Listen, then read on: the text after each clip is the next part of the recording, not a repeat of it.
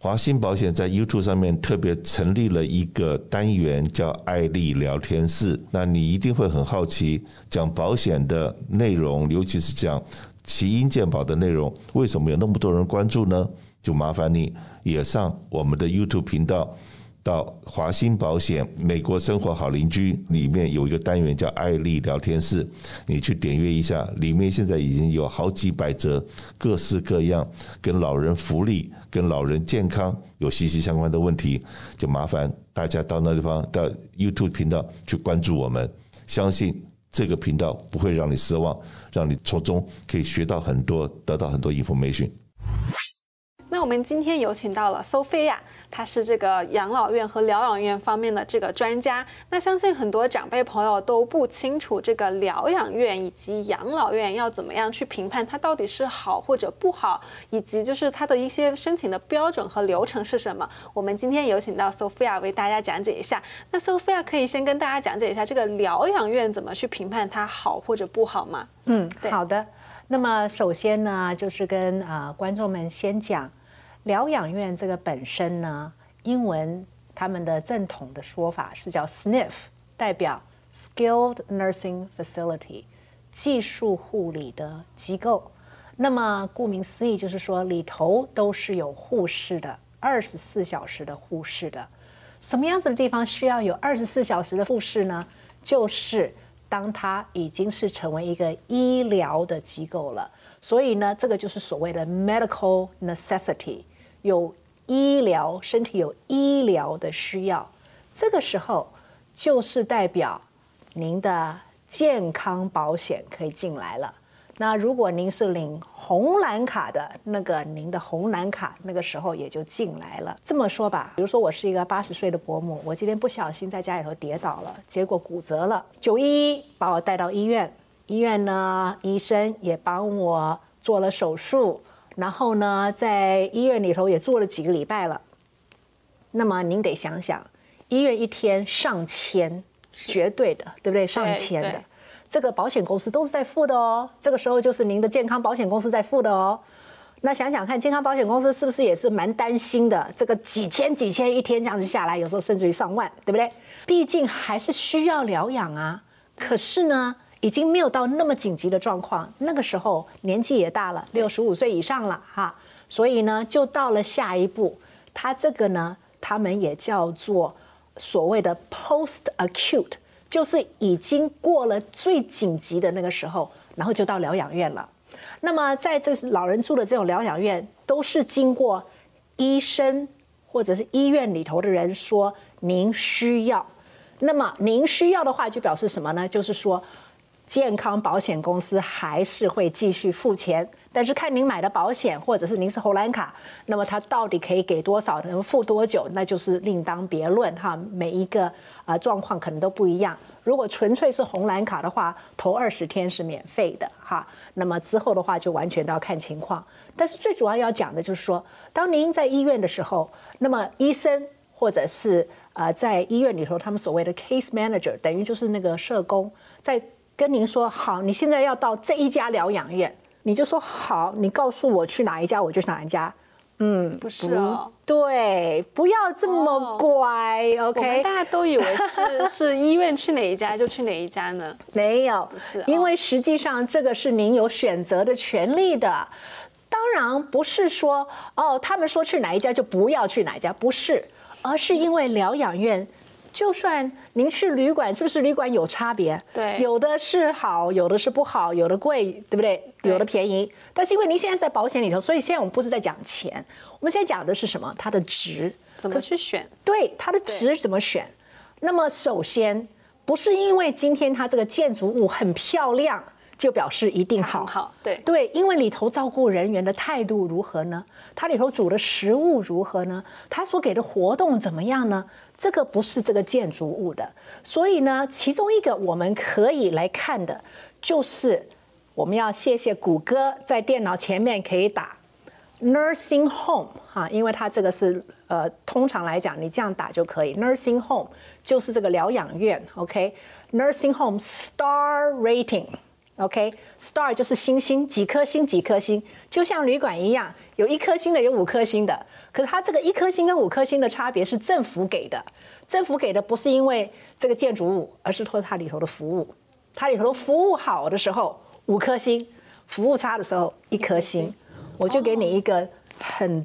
这个这个对我来讲，我内心也蛮替他痛的。对，因为那个时候我还没有，我做了十几年，但是这个是我比较年轻的时候。我有个朋友，他妈妈年纪大，然后呢，他自己又受伤，后来就到了疗养院。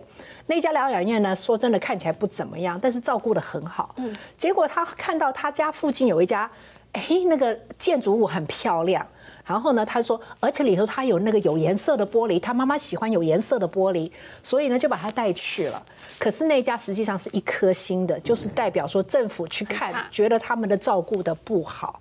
他妈妈进去三天以后就走了。哦，这么严重？这个是非常非常严重的。所以，所以漂不漂亮不重要。对，真的要注意的就是他的服务。但当然，没有每一家一定要五颗星才能够进去。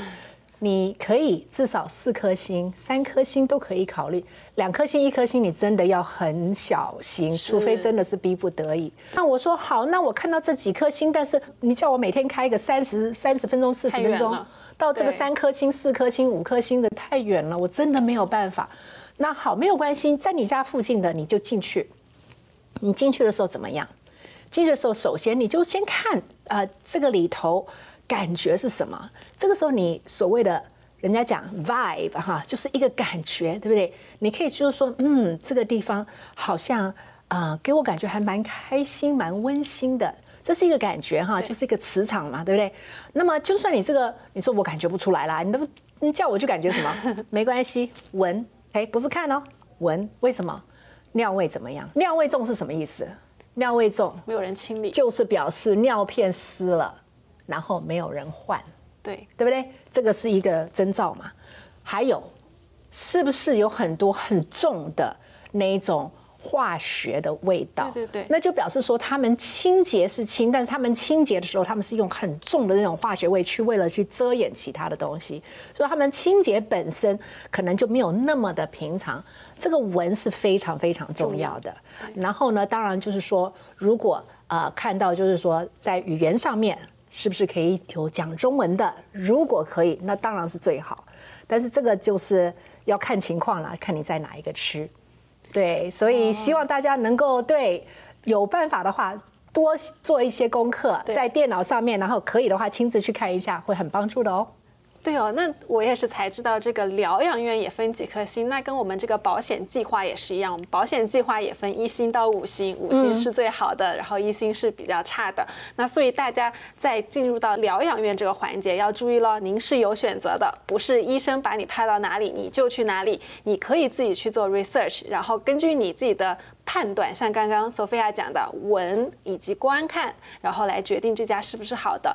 那我们还有很多长辈朋友对这个如何挑选养老院，怎么样才能去挑选到一家哎性价比高好的养老院，也是一个他们很关心的话题。索菲亚你可以跟大家分享一下吗？是。